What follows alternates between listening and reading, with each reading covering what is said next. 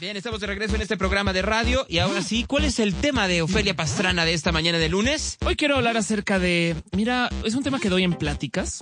Es, yo creo que mi plática más pedida y lo he mencionado acá por encima, pero no, pero ¿por qué los youtubers son tan grandes? Grandes. ¿Cómo? Grandes, ¿Cómo conocidos, grandes? famosos, exitosos, como Ah. les quieras decir. Yo solo voy a recordarles que el séptimo youtuber más grande del mundo es un youtuber chileno. Se llama Germán, eh, quien tiene más suscritos en su canal de YouTube que Justin Bieber. Quien Caramba. Pues de- justo Pues de, qué habla? es, es claro, pues es una buena pregunta. Hace comedia, es un decir, pero justo es grande, es más grande que una estrella de YouTube, famosa, que da conciertos. Y muchas veces he hablado de este tema, lo, varias veces lo he presentado acá y me lo comentan en Twitter. No es de oye, pero en qué momento pasó? No todos hemos tenido este momento de ver una persona nueva y decir, ¿y ese quién es? Y vas y miras, ¿y por qué tiene tantos suscritos o followers y demás? Yo quería contarles la historia, la bellísima historia de unos niños que decidieron entrar a YouTube en la época del máximo crecimiento del Internet en México, que fue los últimos cinco años. Y entiéndase, YouTube es lo que más se ve en el Internet mexicano. Hay que eh, recordar, o me gustaría dejar en presente que tenemos 65 millones de internautas. Somos el país con más internautas que hablan español. Hay más gente navegando el Internet acá que lo que hay gente en España. Y los youtubers en particular fueron los únicos que estaban haciendo contenido para las personas que se estaban sumando al Internet y que iban derechito a YouTube, que es lo que más se consume. Ahora, mucha gente me dice es que Wherever Tomorrow, Yuya y estas personas tienen contenidos que es cero respetable, ¿no? Y tenemos nuestras opiniones sobre ellos. Yo solo les quisiera recordar que creo que el 60% de los internautas mexicanos son menores de 26 años. Y el pico de distribución de eso está como en 19 o 20. Y justo, justo, si nadie está haciendo gran contenido para la gente en este segmento de edad, los únicos que sí lo están haciendo se van a llevar todo el pastel. Ahora, hay gente que hace contenidos para chamacos, pero seamos honestos, ¿quién recuerda bien, bien, bien una caricatura reciente que haya visto con algún primo joven o que haya visto ustedes también? Bueno, ¿no? también hay una parte en donde las caricaturas ya no salen en televisión. También. Porque el, como ya no son negocio para las televisoras, porque la Cofepris, de, ya, de- que hay que hablar del anuncio de la Cofepris con Jaime Maussan, pero es otra historia. Es otra historia, Eh, ¿no? Pero ¿Qué, qué hizo la Cofepris? Perdón. se sacó una foto del director de la Cofepris al lado de Jaime Maussan diciendo que les iba a ayudar a hacer una campaña. Entonces fue Jaime Maussan y lo quitó, ¿no? ¿Y- Quitó. ¿Y sabes qué, Gon? Oh. Nadie hizo nada.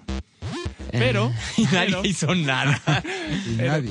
Volviendo al tema de los youtubers, sí, podemos hablar muchas de caricaturas porque también Donald Trump eh, eh, anunció que iba a, eh, des- iba a retirar los fondos de PBS, Ajá. del canal de, anun- de- de servicio público, que es quien hizo Plaza Sésamo. Sí, sí, sí. Pero Que- bueno. pero es una idea que ya traía. Este, eh, el, el anterior eh, candidato republicano también lo dijo y fue parte por lo cual perdió. Eh, se me fue el nombre de este hombre, Matt Romney. Mitt Romney. que también Sí. Mitt Romney dijo que, que no y que de hecho hubo una campaña en donde Big Bird estaba en contra de él. Bueno, las imágenes que salieron en noticias eran Big Bird bien triste ahorita y en fin. Pero bueno, volviendo al caso, sí estoy totalmente de acuerdo. Ya no se hacen caricaturas, ya no se ponen, ya no hay contenidos para jóvenes, pero si lo que más hay en el Internet son jóvenes, pues ¿quién genera estos, eh, estos contenidos? Y son nadie más que ellos mismos. Y solo les quisiera recordar que Google paga por sus contenidos. Imagínense cómo sería Twitter si pagara por los tweets que más retweets tuvieran, ¿no? Ahí estaríamos todos haciendo competencias, denle retweet a esto, todo, no sé qué, Lola. Así que YouTube creó eh, una saga de, me gustaría llamarles los nuevos Timbiriche, que estamos viendo crecer a base de pagarles por sus contenidos, donde nadie estaba tomando este pastel, donde tienen audiencia mundial, donde tienen eh, además a todos los otros chamacos consumiendo su contenido y que ahora nos encontramos con personas que tienen millones de seguidores y millones de suscritos que mucha gente no sabe quiénes son. Y es que me vuelvo a, me, me subo a esta como, no quiero llamarle dicotomía, pero esta, esta situación en la que estamos donde hay gente que tiene mucha presencia mediática, pero no, no es conocida en redes. Y as- pero talentosísimos. Y gente que tiene mucha presencia en redes, pero que te preguntas, ¿y qué haces en la vida? Y me gustaría... Y que son igual de talentosos. y que podrías decir que tiene un talento diferente, ¿no? Así como hay street smart, ¿no? La gente que tiene, no está educada, pero que sabe mucho de la calle. Eh, y hay eh, eh, gente, pues buena académica, pues tienes gente que es como talento smart y gente que es como redes smart.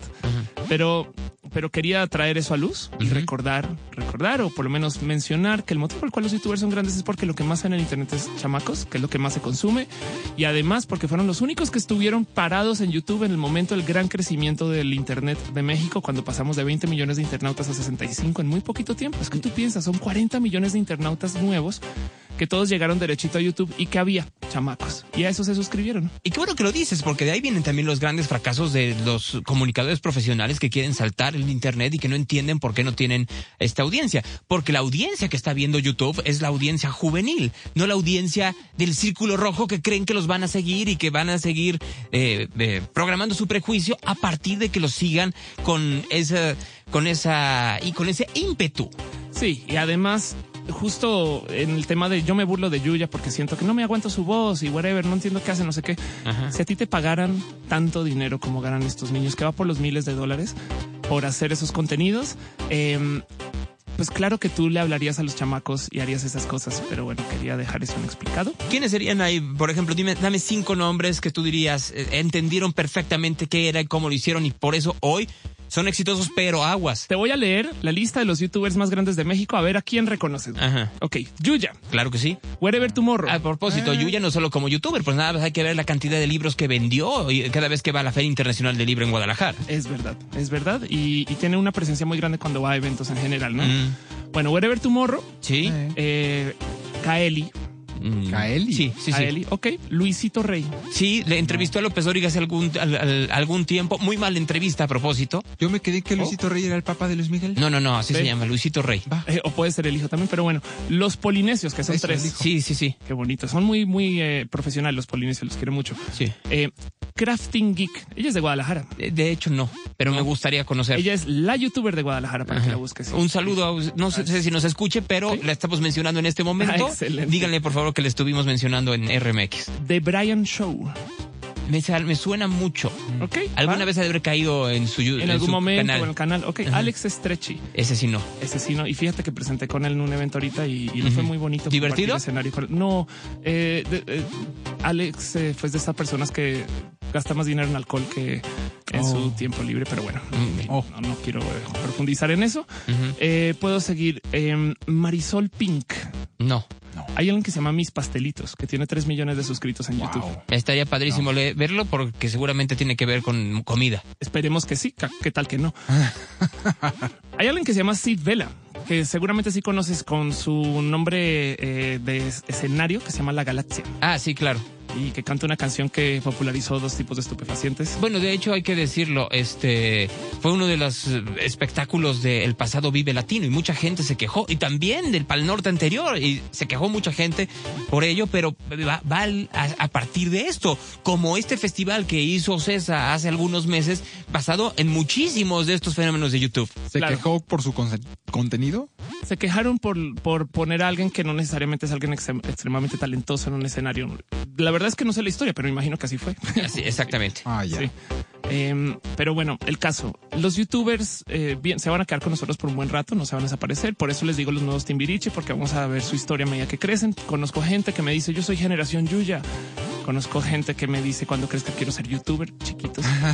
Eh, que porque viene lo, lo- viene lo nuevo, ¿no? También cómo lo vas a hacer. Hay gente que ahora, lo- así como hubo Biners, ahora hay gente que se está volviendo muy famoso a partir de sus canales de Snapchat o ni siquiera a través de cómo transmite en vivo o hace historias en Instagram. Tal cual. Y justo, justo es este, este tema de deberíamos de todos ir para allá o no.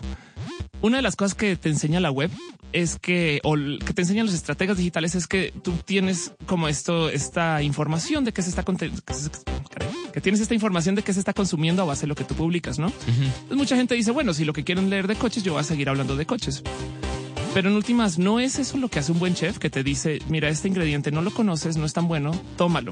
Y por consecuencia, no sé si un chef debería estar dándole a sus comensales la comida que ellos quieren siempre. ¿Hace sentido esa analogía? sí, sí, sí, claro. ¿no? Y, y en eso yo, yo me pongo la duda de si deberíamos de todos ahora correr a YouTube a ver si aquí es donde está la nueva providencia y estas cosas. Digo, porque imagina, ahorita es YouTube, el año, en la década pasada, yo podría decir que mucha gente quería ser DJ Sí. eh, y quizás la década anterior la- todo el mundo quería ser rockstar. O quería ser cineasta y la anterior quería ser rockstar. Exacto. ¿No? ¿Y ves que hay algo en el futuro que sustituya al actual? Pues Por el momento no, pero vienen muchas, eh, vienen cambios tecnológicos, vienen, eh, yo creo que sabes, sabes que va a cambiar los medios en, pro- en corto, el tema de la verificación de fuentes.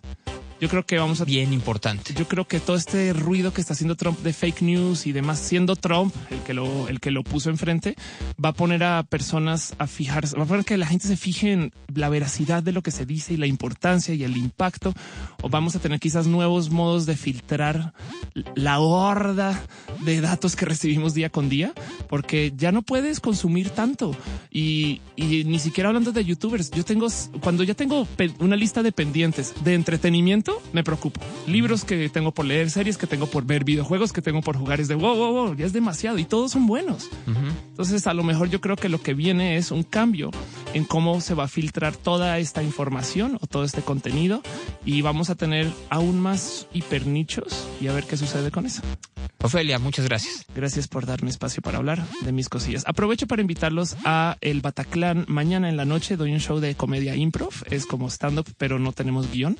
Entonces, eh, dense una pasadita por laexplicatriz.com y échense una miradita por qué es la comedia improv y nos vemos allá.